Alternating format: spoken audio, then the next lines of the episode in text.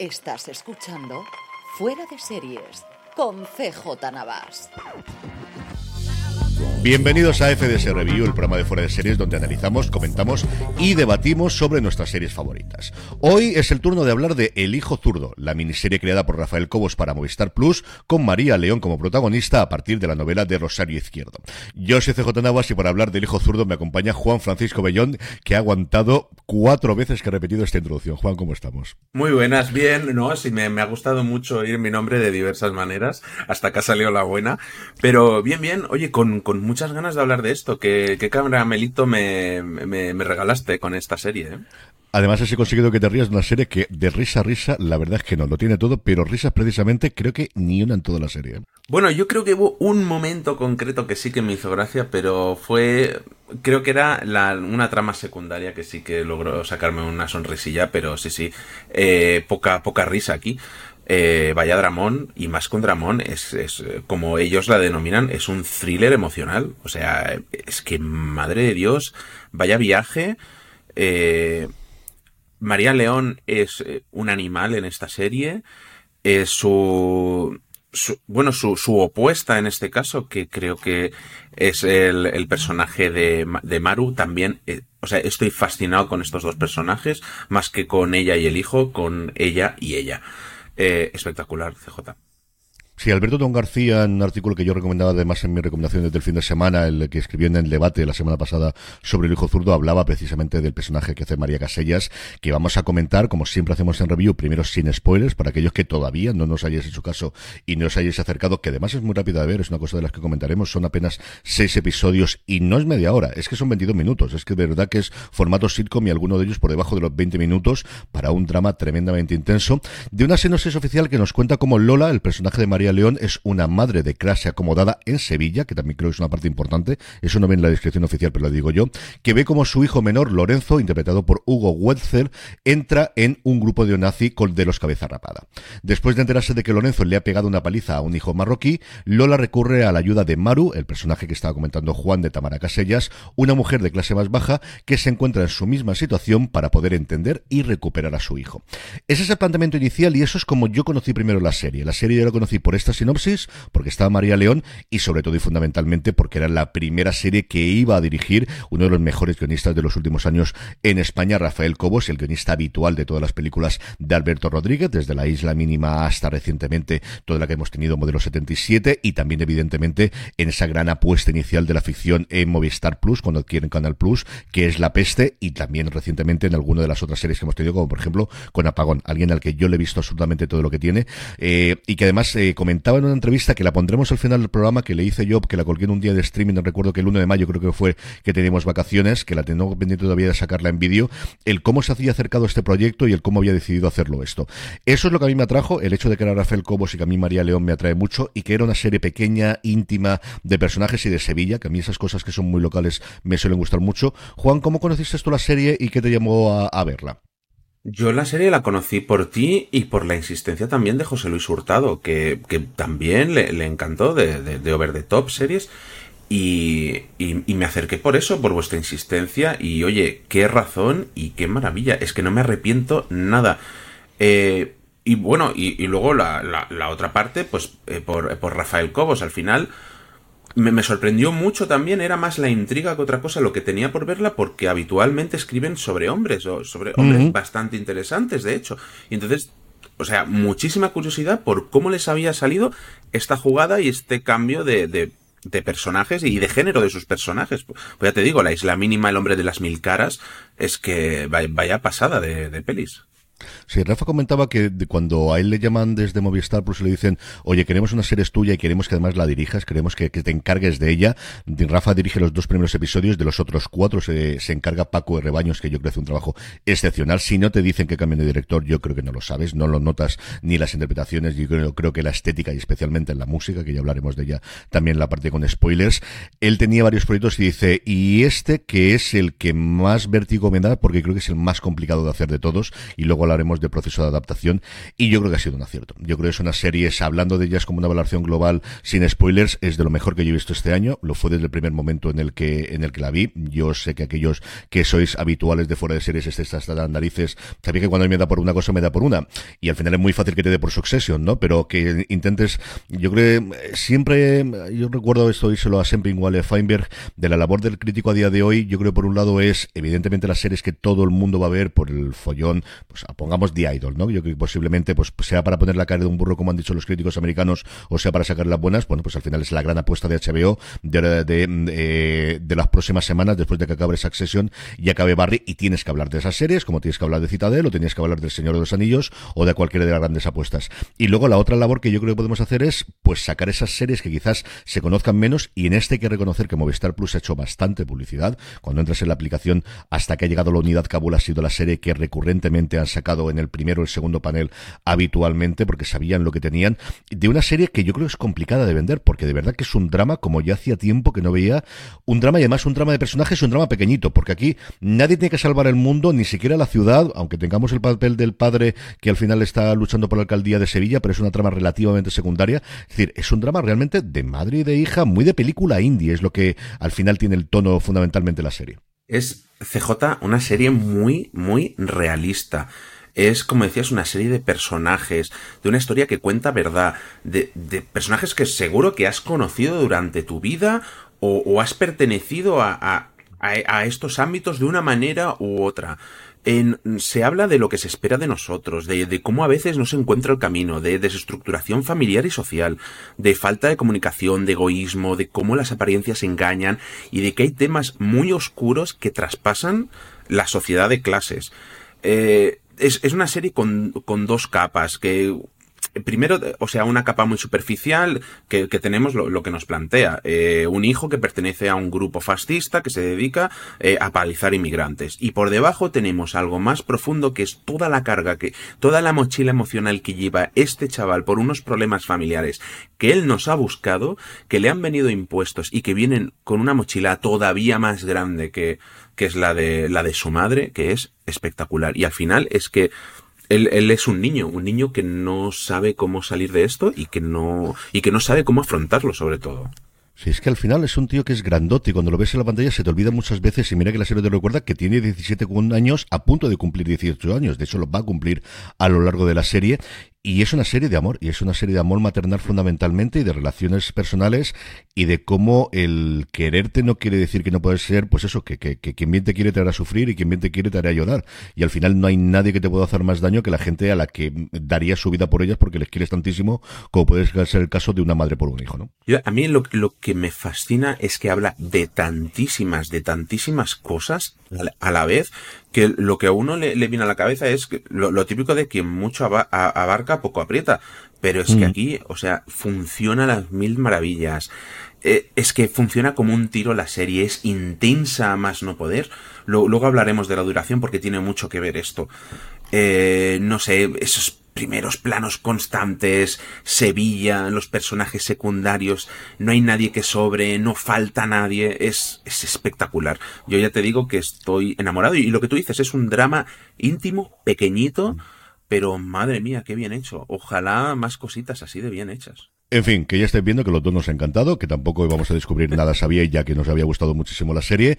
Vamos a poner como siempre el tráiler y a la vuelta ya hablamos con spoilers durante un ratito largo de lo que nos ha parecido El Hijo Zurdo.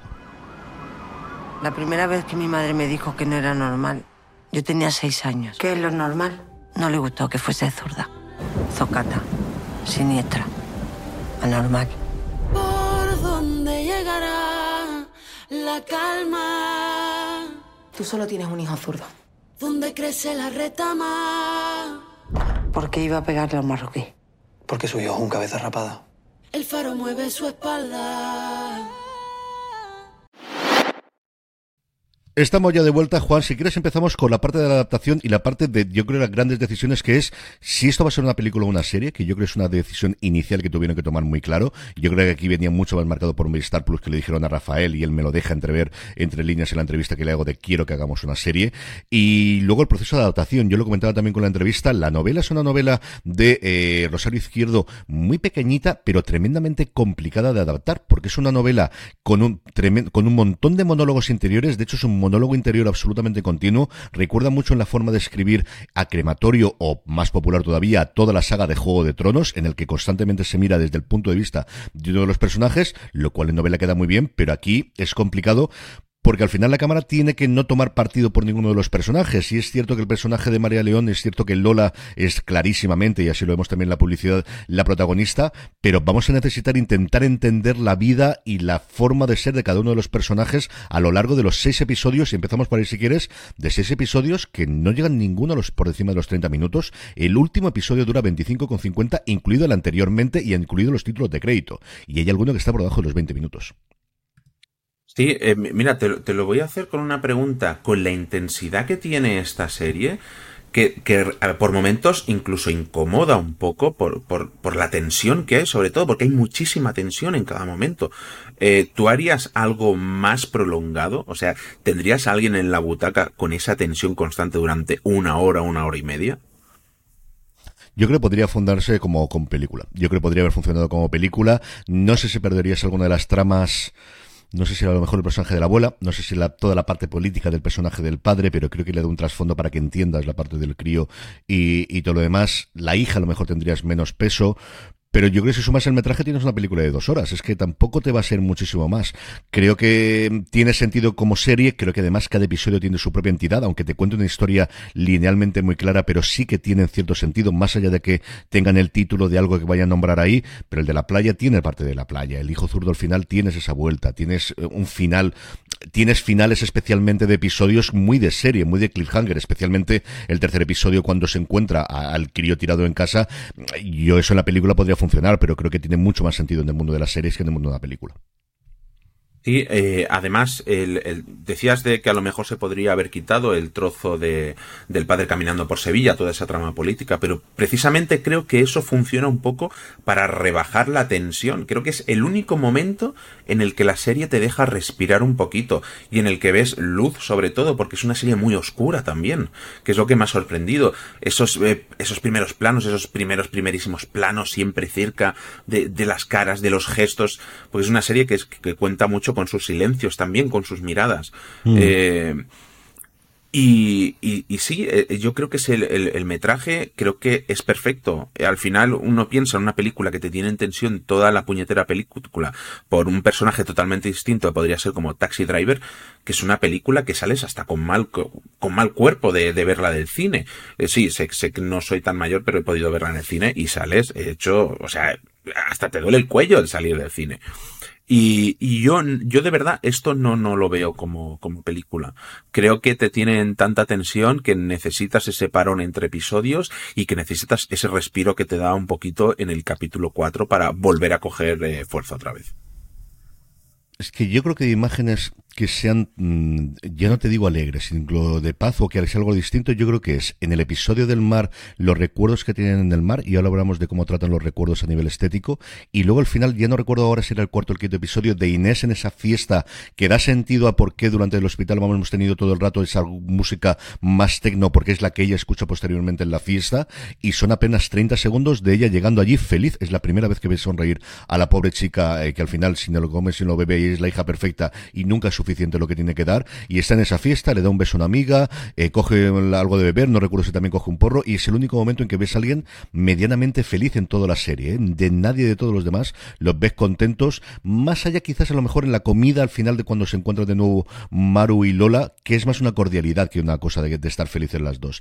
Y eh, hablamos de esa parte estética, si te parece, Juan, eh, esa decisión de tomar cambiar la, la fotografía que vamos a tener y utilizar sobre todo vídeos verticales para reflejar el pasado, algo tan moderno como es vídeo vertical, pero reflejar el pasado, yo no recuerdo haberlo visto, sí, por ejemplo, todas las cosas que aparecen con los mensajes, evidentemente ya lo hemos visto en un montón de series desde hace bastante tiempo, pero yo sé jugar, lo he visto algunas otras ocasiones, tenemos algún caso muy claro de tener la imagen centrada y luego ampliarse a panorámico, pero yo no recuerdo haberlo visto y creo que le funciona muy, muy bien a la serie. Sí, a ver, normalmente en ese tipo de cambios y cositas así, pues eh, me viene a lo mejor Wes Anderson a la cabeza, que es lo que le vendrá a todo el mundo con esa estética que tiene, que cambia el formato de la imagen. Scorsese también hace alguna cosita de vez en cuando, pero no, no es por compararlo con, con estos dos, más que nada, pero sí que le encuentro todo, pero lo que quiero decir es que al final lo hacen con una lógica este tipo de cambios y aquí lo hacen también con esa lógica porque al final a día de hoy eh, si piensas en recuerdos, es en, los que tienes en tu teléfono. Y en tu teléfono los tienes en vertical. Mm. Y así son los recuerdos que, que todo el mundo ve. Mi hija, eh, si le enseño alguna foto suya, algún vídeo que le he grabado, son en, vertical siempre. Ya, ya no grabamos con aquellas cámaras, aquellos armatostes y que era un formato cuadrado eh, o alargado más modernas pero al final creo que tiene todo el sentido del mundo. Y sí, la primera vez que lo ves choca, pero es que de seguida es que tiene todo el sentido del mundo. A mí me ha gustado mucho la fotografía tan oscura, como comentaba, esos primeros planos, eh, sobre todo, claro, con muchos personajes, pero me viene a la cabeza sobre todo a, a María León, que está espectacular y que creo que la unión de lo que hace ella con, con la cámara transmite madre mía, lo, lo, que transmite, esa desesperación, esa depresión que lleva encima, es que al final no, no es solo una actuación, creo que, que va en, en conjunto todo y aquí es que le sienta de maravilla todas estas cositas. Y luego tenemos también la parte de fotografía, el Sevilla, el Sevilla con calor insoportable, porque me contó a mí Rafa cuando estuvieron grabando, y que la ves, y además ves las distintas Sevillas, ves la Sevilla popular de los barrios A, B y C, que además lo nombra el, padre en un momento, de todas las expansiones del franquismo, ves la Sevilla del centro, incluido el ayuntamiento, con esa imagen maravillosa, que además oyes de fondo la pasada del, el paso del tranvía, yo recuerdo pasar por esas calles en, muchos pasos, y la parte quizás menos conocida que en las afueras, con los chalets, el grande en el que vive María León, y el extraordinariamente monstruoso que vive su madre, que nunca conocemos de dónde hizo fortuna, pero vemos que si ella tiene dinero, desde luego la que tiene realmente dinero es el personaje de la madre de María León. Sí, eh, a mí me ha gustado mucho por, porque al final eh, conforma también un personaje más de, toda la serie. Eh, toda la periferia. me encanta el personaje de. Luego lo comento. El personaje de Maru en la periferia. Tiene, tiene, tiene su porqué y me encanta. las ratas, cuando salen y por qué salen. Mm es que, es que es espectacular el conocer toda esa Sevilla, que al final es eh, María León, que, que, es, que es un personaje de, que hace de madre de clase acomodada, digamos, de gente bien, que tiene que ir a una zona, salir de su zona de confort en busca de su hijo. Y las calles bonitas, a ver, bonitas, eh, peligrosas, lo son un rato, la verdad. Sí, sí. ese enfrentamiento que tiene con los chavales cuando va enseñando la foto del hijo, ahí yo pensaba que la cosa se complicaba mucho y se complica, pero vamos, se complica con el alcohol y se complica con la cerveza, que es otra de las partes principales. Y yo creo que podemos seguir hablando ya de los personajes de esa Lola tremendamente complicada, que al final lo que nos cuentan inicialmente es Lola tiene el problema porque su hijo Lorenzo le ha salido un skinhead, eh, pero realmente el problema que tiene es que ella tiene un serio problema de relación con la madre, que es el que está viviendo ahora mismo teniendo su hijo con ella. Eh, Lola, es que menudo personajazo. Y María León, como, como muestra la, lo que decía antes, la depresión, la angustia, el desespero. Desespero no solamente por cómo eh, recuperar a su niño bonito, en, el que ella se ve reflejada, que de ahí viene gran parte de, de la trama al final. Eh, porque ella ha sido también la oveja negra para su madre, mm. del amor incondicional a su hijo, que, que pone en peligro la relación con su hija, el amor propio, eh, y al final como poco a poco acepta eh, el, dolor con el que carga y, es cuando se abre y se acepta a cómo es y a darse una segunda oportunidad, que creo que es maravilloso, que, que hablamos mucho de las segundas oportunidades, pero no de dárnoslas a, nosotros mismos. Es que es lo que te decía, es que la, la puñetera serie habla de tantísimas cosas en tan poco tiempo que, que, que es que me, me tiene fascinado. Eh, es, es, un personaje muy completo, muy lleno de matices, de, de realidad, de verdad. yo, no sé actuar, ni, ni, ni, es que no quiero ni imaginarme lo difícil que tiene que haber sido eh, algo así. Es, que es una, es una pasada, María León. Yo estaba hasta el quinto episodio enamorado y en el sexto episodio, el momento en el que ella coge al chaval a su hijo, que mide el doble que ella y debe pesar tres veces más que ella, y la sube por las escaleras, mm, desde las veces que me he quedado con la boca abierta en una serie. De, no puedo creérmelo. Me pareció espectacular. Y tiene otros momentos, el último episodio, de frases absolutamente lapidarias, la que le dice a la hija de yo también te necesito ya, pero no igual que él. O sea, sí, sí, os quiero a los dos. Es decir, esto de que os quiero a los dos, pero él más es mi hijo zurdo. Y le escribo, sí, le escribo a él porque él me necesita más. Pero ya no sé que lo diga o que lo escriba. Él cuando lo demuestra de tenemos a todo el mundo parado, mi hijo acaba de tirar la silla, no se va a comportar y lo que hago es, súbete a mis espaldas, que yo te cargo como si fuese la cruz cristiana. Es decir, es que era el sentimiento de, tanto nazareno, de yo cargo con este peso que me ha dado Dios para llevarla hasta arriba, hasta el este, porque mi hijo pueda dormir en su habitación, me pareció una cosa absolutamente brutal, de verdad. De los momentos más alucinantes que he visto en, en cualquier cosa audiovisual, en cualquier serie, desde luego, yo no tengo los últimos tiempos, en toda mi vida. Es una escena que yo creo que jamás se me va a olvidar. Es que es, que es, un, es un episodio que coge toda esa oscuridad que ha venido arrastrando toda la serie y creo que le da la vuelta, le da luz, le da, le da futuro, eh, cómo le demuestra el amor al hijo, cómo le da paciencia, eh, cómo aún acepta el, el que su hija le vaya a tener rencor toda su vida por estos momentos Uf, que, es que qué momentos más duros y más bonitos a la vez en, en un episodio final. Yo sigo fascinado.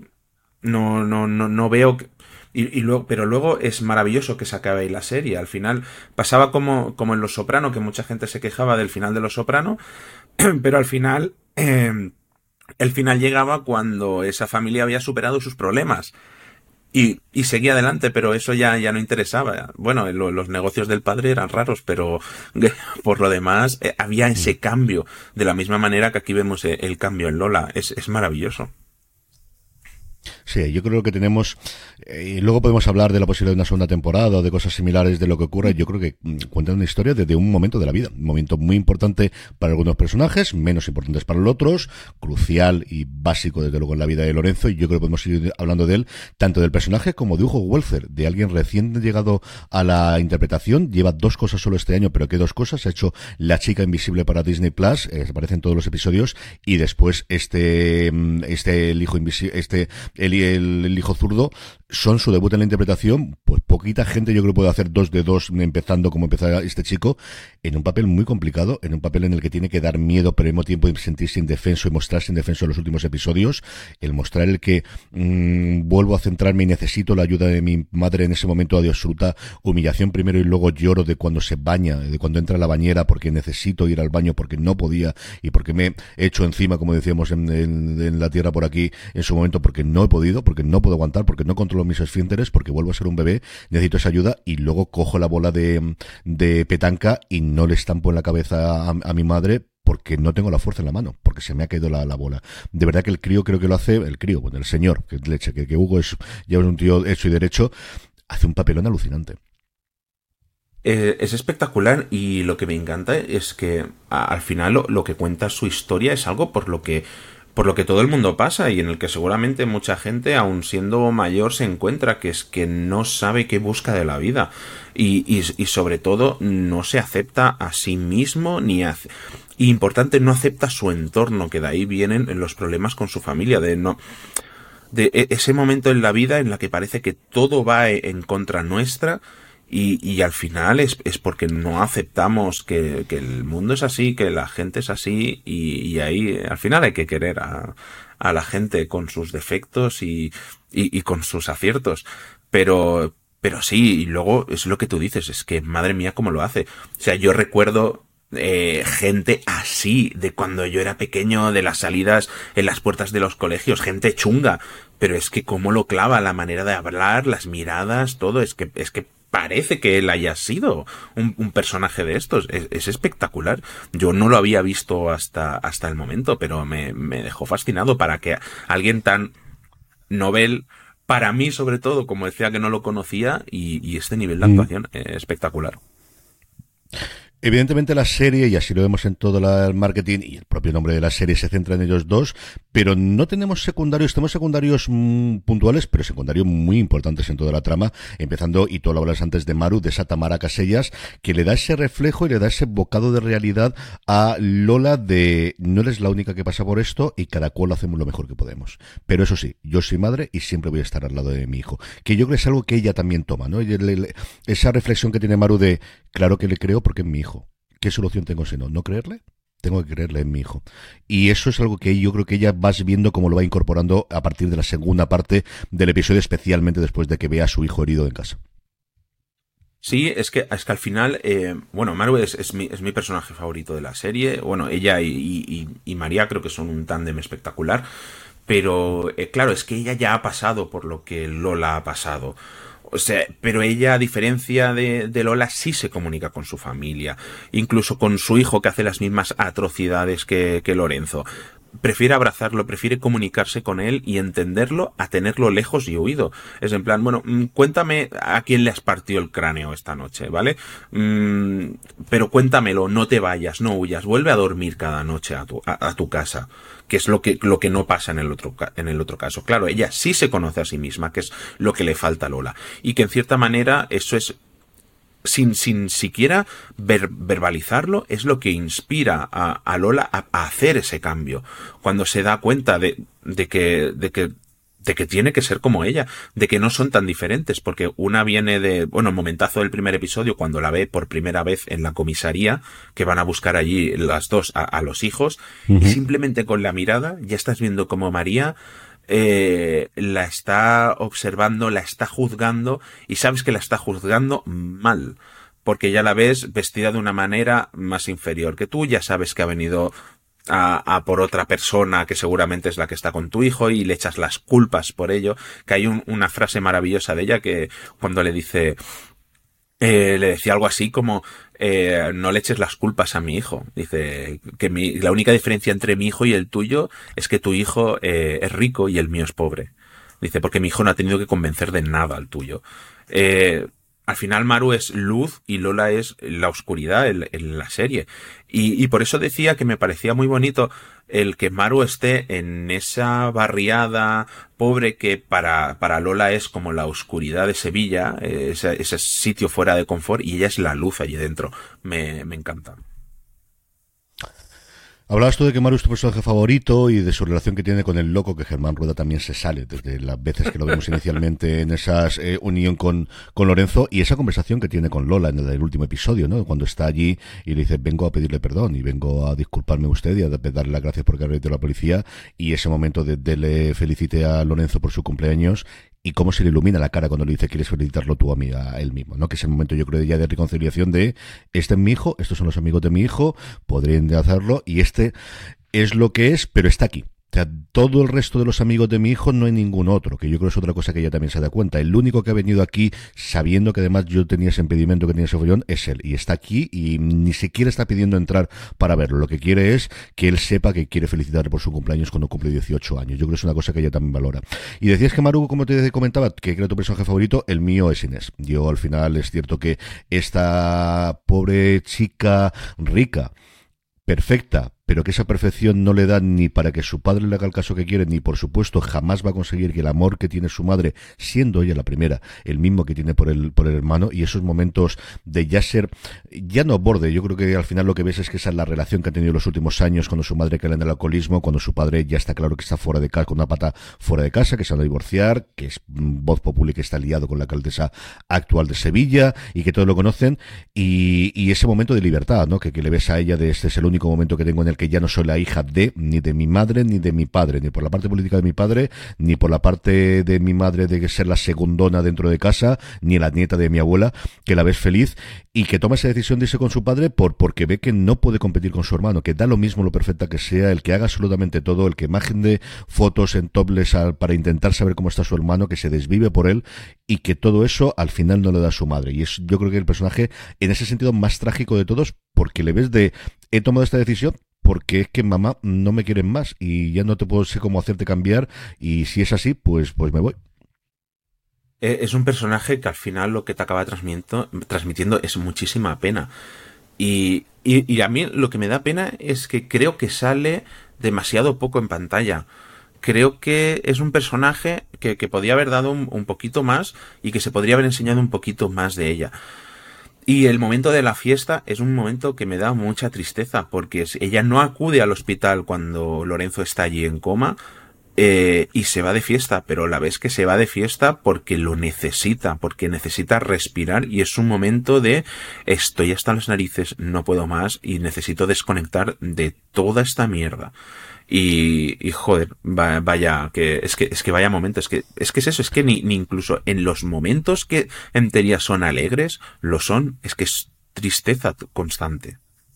No, ese es el momento de ah, no puedo más ya no sé qué más hacer, no sé qué más puedo hacer, no, no, es, me supera, me supera y tengo que replantearme qué quiero hacer y de momento lo que necesito es irme de fiesta y no enterarme de absolutamente nada y veo el reflejo, eh, ¿qué es lo que hace mi madre? ¿Qué es lo que hace mi hermano? O sea, yo hasta ahora he sido la niña perfecta y esto es lo que me ha trasladado.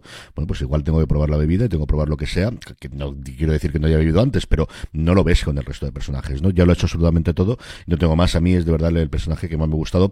Coincido contigo que, que salen menos, pero tampoco sabría, es decir, tampoco es la historia de ella, ¿no? Yo creo que podrías tener un segundo enfoque, o si tuvieses una serie con más episodios, le podrías dedicar un episodio concreto a ella o cosas similares.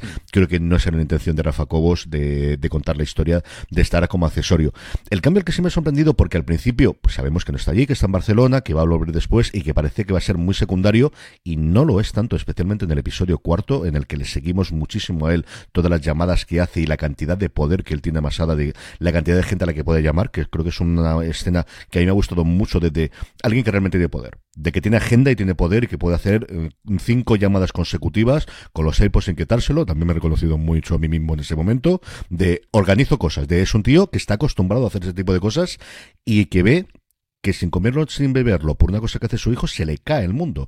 Y se le cae el mundo que se le podía haber caído si tuviese, como él dice, un accidente de moto, que también podía ocurrir, pero no, esto es mucho más grave porque todas las otras cosas las podría haber hecho, pero es por las circunstancias de lo que hace el hijo que se le puede acabar toda su carrera política por la que ha estado tanto y tanto tiempo luchando. A mí me ha gustado mucho más de lo que yo pensaba. Creía que iba a ser siempre el malo que iba a ser el tenebroso, y posiblemente te pueda dar esa impresión, pero nuevamente es un personaje complejo. El que hace eh, Alberto Ruano como Rodrigo, que es un personaje que es complicado que te caiga bien y yo creo que él lo hace muy bien sabiendo siempre que es el controlador y el moderador porque lleva mucho tiempo peleando por ello. Y lo que al momento de esa frase de decir, pero que tu hijo está en el hospital, ya, pero yo no tengo una, ¿cuánto tiempo tengo? Una semana, que además es muy curioso porque los subtítulos dicen un mes. Se ve que lo cambiaron después. De hecho, la voz, cuando le contesta a la alcaldesa, que lo vuelve a hacer Sorzana Córdoba, que es una actriz que a mí se me ha encantado, y además coincidí con ella yo precisamente en un pueblecito de Córdoba hace un montón de tiempo, cuando estaba con el Ministerio del Tiempo, la voz, y esto es una cosa que es curiosa de verla, no está enfocando la idea de la cámara, sino ya está de espaldas, que es normalmente lo que utilizas para cuando hay un cambio posterior al guion poder hacerlo. Inicialmente le dice un mes, si lo podéis con subtítulos, veis como pone un mes, y luego lo que le dice es que tiene una semana. Es una cosa que me llamó mucho la atención y quería contarlo, que la tenía por aquí apuntada. Pero ese momento de, eh, pero eh, Alberto, que está, que Rodrigo, que, que tu hijo está en el hospital, ya, ya, pero yo no. A mí me pareció brutal y de definir clarísimamente al personaje. Sí, es que lo que comentarios que he visto y todo el mundo dice que es el malo de la serie, pero es que yo no lo veo así. Al final creo que es un creo que no hay nadie bueno o malo en la serie, creo que son personajes grises totalmente la mayoría. Eh, claro, es que cómo reaccionarías tú ante un hijo tuyo que es un skinhead, es fascista, le pega a inmigrantes que seguramente ya has intentado hablar con él, eh, que es un tío, como tú dices, ya que te saca una cabeza seguramente y si mm. abre la mano es para darte una torta y vestirte de torero. Eh, claro, ¿qué haces?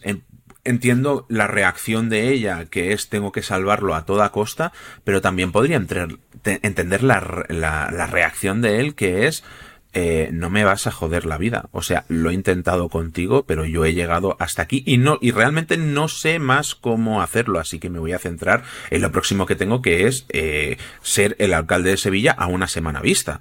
Que, es el tiempo que tiene para convencer a la gente que le tiene que dar eh, la pasta. Entonces, en, en ese sentido, es bueno o malo. Yo a lo mejor no sé si reaccionaría como él, pero me cuesta ponerme en su lugar y decir que es una persona mala, porque es que realmente me cuesta. Y luego, en momentos de él, yo, tiene uno cuando, cuando se descubre el pastel de que el hijo ha, ha, pegado a inmigrantes, de que él ha intentado ocultarlo y que eso va a acabar con su carrera. Y, y, se le ocurre este plan de, eh, de ir a ver a, a, a, su suegra, que es la que lleva las, ay, ahora no me va a salir, eh, lleva un poco como lo que... Ella tiene mucho control con la hermandad, lo que te da la sensación es que tiene muchísima, que controla muchísimo en Sevilla, no sabemos si por ella, por el marido que tiene pinta de ser viuda, pero que tiene mucho eso, y su gran plan es sacar eh, a uno de los cristos de allí, que lleva dos años sin salir, para pedir que llueva. Sí, exacto. Y tiene una frase que me encanta, eh, que lo que le dice a la alcaldesa, que es, en Sevilla lo que gobierna es el fervor. Por eso vamos a arrasar. O sea, esa frase, porque mucha gente creo que confunde en, eh, que en, Sevilla lo que gobierna es la religión y no es el fervor por la, por las hermandades, por los símbolos, por los santos. Es, es otro tipo de fervor religioso que si no tienes familia allí y no lo has visto y no las mama un poquito, cuesta un poquito de entender. Y, y esa frase es, es genial, es genial de verdad. Hablando de frases y momentos, vamos a contar algunos de los momentos que nos gustan especialmente de la serie. Yo ya os he comentado el de la subida a las escaleras que me encantó. Y luego tú lo estabas comentando ahora, es esa reunión de negociación entre la suegra y el marido. Eh, de, yo quiero esto, tú quieres esto y aquí somos dos adultos y es mi hija y todo lo que tú quieras y es mi nieto, pero tú qué es lo que quieres, que te ayude para ser alcalde, tú no te puedes divorciar, porque yo no quiero pasar por el trago de ver a mis amigas diciéndome que tengo una hija divorciada es que me pareció una, una escena de, de, sacada de cualquier, de, de Succession, de Los Soprano, de cualquier gran película o gran serie de negociación sentada que no me esperaba para nada y, y, el momento final de te has traído el bañador y él en casa de su suegra ponerse a bañarse con todo el follón que hay, esa escena me pareció maravillosa. Bueno, yo, eh, escenas, eh, una es eh, la que he comentado, la de En Sevilla gobierna el fervor, que es que vamos, que me, me faltaba que nos levantásemos todos a aplaudir. Eh, al, el final del primer episodio, creo, yo te, te, prometo que no lo veía venir, porque es lo típico, que me tiro del coche, que me tiro del coche, pues venga, ya puedes uh -huh. saltar. Y saltar del coche en marcha y salir corriendo, yo me quedé, digo, vale, ahora, eh, este primer episodio me está molando, pero esto, vale, esto es otra cosa. Mm, vamos, vamos a tope con esto. Eh, la, las escenas con Maru, eh, cuando va a, casa de ella y las conversaciones, eh, tendiendo la ropa con la madre de ella, creo que son maravillosas. Creo que son esos momentos en, en, los que ella se empieza a dar cuenta, en, en el que ve esa relación con, con de la madre, o sea, de, de Maru con su propia madre. Uh -huh. Y, y, y, y, hablabas tú de, de, Pilar, que es la, la madre de, de, de Lola que mmm, yo creo que esa sí que es la auténtica villana de la serie. Creo que si hay alguien malo eh, en la serie es, es ella. Una señora de bien que ha tratado siempre mal a su hija, siendo consciente de ello y, y, que se la resbala completamente. Y creo que, y de ahí es donde le viene el 95% de los problemas a, al personaje de Lola. Eh, es, esa señora sí que es el mal. Juan, hablabas tú del final del primer episodio y los finales del primero y de todos los episodios igual que los inicios, lo que tiene muchísima parte en la música, que no se nos escapa hablar de ellos y de la labor que ha hecho Julio de la Rosa, que ha sido el que ha sonorizado toda la serie, que ha colaborado con artistas como Bronquio, como Nita, como Rocío Márquez o como Dalila, y que me parece, eh, decía también a Rafa en la entrevista que ya os pondré justo después, el cómo logran eh, combinar cosas y tan eclécticas como pueden ser de las cosas más religiosas que podemos tener de las hermandades de Sevilla con tecno. El episodio del, tecno de no sé qué leche hace la música aquí en media, hasta que al final vemos la, la fiesta de la cría de la hija, me pareció espectacular como, como lo entiendes después. A mí la música, um, al eh, Arde Madrid para mí siempre es el top de utilizar la música recientemente en series españolas, pero esta está muy muy cerquita. Eh, ya no es por, el tipo de música, es que siempre está en el momento que lo necesita la serie. O sea, no es una música que adorna, es, es una música que está para acelerar las cosas, para poner puntos y aparte, para ensalzar momentos, pausarlos. Eh, forma parte de la narrativa, que, que, es maravilloso eso, y funciona como, pues, como un disparador también. Eh, yo, no, no es, igual el tecno no es lo que más me gusta del mundo. Creo que es lo que tú dices, tiene sentido cuando ves, cuando ves esos momentos y sí que al principio te choca un poquito, pero claro, también entiendes, bueno, es la mezcla del mundo de la madre, de a lo mejor eh, ese flamenco, flamenco un poco más por la tradición, no, no, no porque ella sea eh, bailadora ni, ni nada por el estilo, y, y, ese, y ese contrapunto de, del hijo totalmente, creo que funciona muy bien, ya te digo, me encanta sobre todo cómo funciona a nivel de narrativa, es espectacular. Y una forma que lo utilizan mucho es cortarla en seco. Que además en los subtítulos te dice corta en seco, no me acuerdo si era corta abrupto o cesa abruptamente y lo hacen muchísimas veces. Te, te está y de repente es corta y empieza la, empiezan a hablar uno de los personajes. Y corta desde como si lo hubiesen dado al, iba a decir a parar el cassette, no, lo hubiesen dado al pause o lo hubiesen eh, cerrado el ordenador. Es una cosa, yo no lo recuerdo más que para algún efecto muy puntual, pero no de utilizarlo de una forma tan recurrente como en esta serie en ninguna otra producción que yo haya visto. No, no, no, no, ya, ya te digo, o sea, indiferente es imposible que te deje, eso, eso por descontado. Ah, ya te digo, a mí el tecno me resulta cargante siempre y aquí tiene todo el sentido del mundo y, y sí, sí, yo creo que es un trabajo que he visto pocas veces. Eh, tengo que ver Ar de Madrid, es de lo, de lo siguiente que voy a hacer, eso seguro. Sí que tienes que verla, sí que tienes que verla. Despedimos, Juan, hablando un poquito de si tendría sentido una segunda temporada o no, si te gustaría volver a ver alguno de estos personajes o algo dentro de este universo que ha creado aquí Rafa Cobos. Verlos sí que me gustaría verlos porque al final es una serie que es imposible no cogerle cariño a los personajes. Incluso al cabestro del hijo es imposible que no le cojas cariño al, al final de la serie. Pero que tenga sentido, creo que no. Como bien decías, creo que es una historia que es un momento concreto de su vida, que tiene sentido el ser contado ese momento, pero que lo demás simplemente seguirá, mejorarán, volverán a estar igual, pero creo que el, eh, el momento por el que entra el personaje de, de María y, y, de... perdón, de, Lola, que es eh, el, el personaje de, de María León, y de Lorenzo, entran eh, por una puerta, salen por otra, muy distinta cuando empiezas. Tenemos ese gran cambio en ellos y no le veo un poco el sentido. Pasa como el final de Succession. Hay gente que dice, ya, así se acaba, pero es que más allá de ese punto quizá ya no tiene interés esta historia. Creo que ha contado todo lo que tenía que contar. Yo creo, eh, yo coincido contigo en que tienes la sensación de que no se han dejado nada del tintero, que han contado una historia que quieren contar de estos personajes en este momento. Dicho eso, que si quieren hacer más, yo voy a estar para verlo, igual que si cualquier cosa que haga Rafa Cobo de aquí en adelante, como yo lo estaba antes. Yo eso, por supuestísimo. Juan, que ha sido un verdadero placer poder hablar contigo un ratito. Dime. No, no, eh, es que ahora me ha, venido a la cabeza que sí vería algo más de estos personajes, pero sería una historia totalmente diferente, que es eh, una trama política de, del padre de, de, de, Alberto Ruano que, que hace de, de, Rodrigo. Creo que es, creo que el personaje en la política que es que era fascinante. Es, es, es que realmente como político, oye, yo, yo vería una serie de, de este político. Creo que ahí sí que habría algo que explorar. Pero claro, sería ya un spin-off.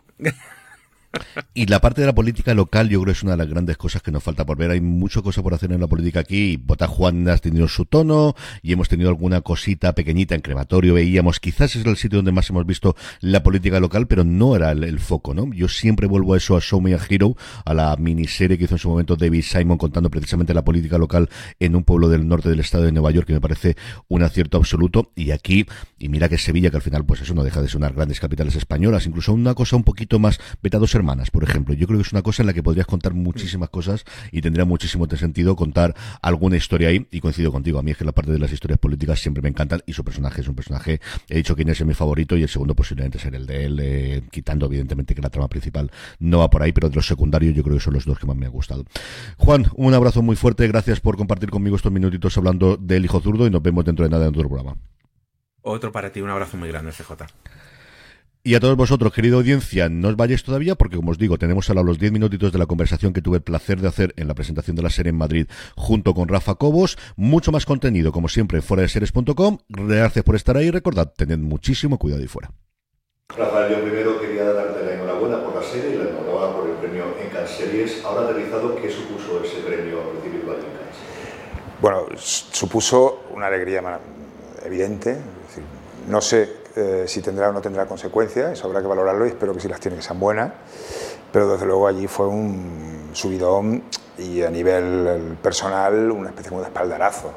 Es ha sido un largo proceso, un trabajo eh, muy intenso y desde luego salir a jugar y venirte con un premio bajo el brazo al, al, al en Sevilla, pues bueno, casi que en una carambola eh, muy, muy, bueno, un clima fantástico, ¿no? Es como el clima fantástico de tu película y lo, lo hemos tenido.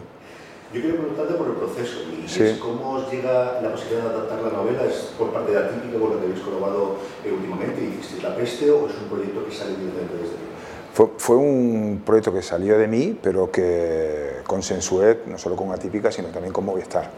Eh, hay un determinado momento en el que Domingo me dice, oye, Rafa, quiero que pilote una, una serie tú solo, que la escribas y que dirijas, que dirijas lo que tú consideres oportuno, pero que tú seas el director creativo de todo el proyecto. Y me preguntó, bueno, ¿qué tienes? Entonces, bueno, yo mmm, puse sobre la mesa varias opciones que tenía, varias ideas, y una de ellas estaba muy, muy verde, eh, surgía del corazón de una novela, que la del hijo zurdo, de Rosario Izquierda, pero sobre la que no tenía todavía construido ningún discurso. Tuvimos una reunión, Domingo Corral, Fran Araujo, Alberto y José Antonio Feliz y yo, y a partir de ahí, bueno, pues pusimos sobre la mesa y me preguntaron en cuál te sentirías tú más cómodo. Y fíjate que la que menos desarrollo tenía y sobre la que no había construido absolutamente nada fue sobre la que me lancé. Y dije, yo creo que sobre el hijo zurdo. Y bueno, supongo que adquirí ahí una responsabilidad que, que, adquirí gustoso porque el proceso de escritura fue un proceso bastante rápido y con un feedback muy estimulante por parte tanto de Típica como, como de Movistar y apuntando ya lo que iba a ser eh, la serie en su conjunto. A mí me atrajo mucho el adaptar una novela con tantísimo monólogo interior y también en primera persona. Me recordó, no comparar con Juego de Todos, pero yo recordaba el crematorio de Chirves, ¿no? de cómo lo, ah. en ese momento se pudo hacer también Movistar. ¿Eso es un reto que a ti te atraía el poder hacer eso? Es muy curioso porque muy poca gente se ha leído la novela y muy poca gente sabe que, que no tiene trama, que la trama que tiene es minúscula y que todo funciona por este monólogo tan de literatura, estamos hablando de una novela que es tan difícil después de, llevar a, la televisión al cine, pero que tanta libertad te da. Es decir, al final te apropias de, parte del discurso, o te, o, te apropias de parte de, del espíritu que está detrás de la novela, utilizando las herramientas que en principio se presume que sabemos hacer los guionistas, que es a partir de ese pensamiento construir todo un relato que sea idóneo a, al corazón que tenía la novela. Yo lo prefiero, yo sobre todo porque en la novela se apuntan algunas cosas, se anticipan otras y otras no están, pero me daban el, el, tono, me daban el espacio y me daban un maravilloso mundo de posibilidades para construir aquello como me diera la gana. Aquí además te eh, debutas como creador y como showrunner de alguna forma, como director, pero más que de parte de director yo quería preguntarte por la música, porque lo primero que me impactó en la serie, a mí me recordó muchísimo Arte de Madrid con todos los golpes musicales y con la banda sonora de fondo, tenemos a Julio de la Rosa haciendo el trabajo maravilloso que hace, ¿tenéis muy claro el tono que queréis en la música en la serie de principio? No, la verdad es que fue algo como todo, que se fue desvelando en el proceso de en la propia creación de, la serie. Y esto, precisamente, la música surgió en montaje.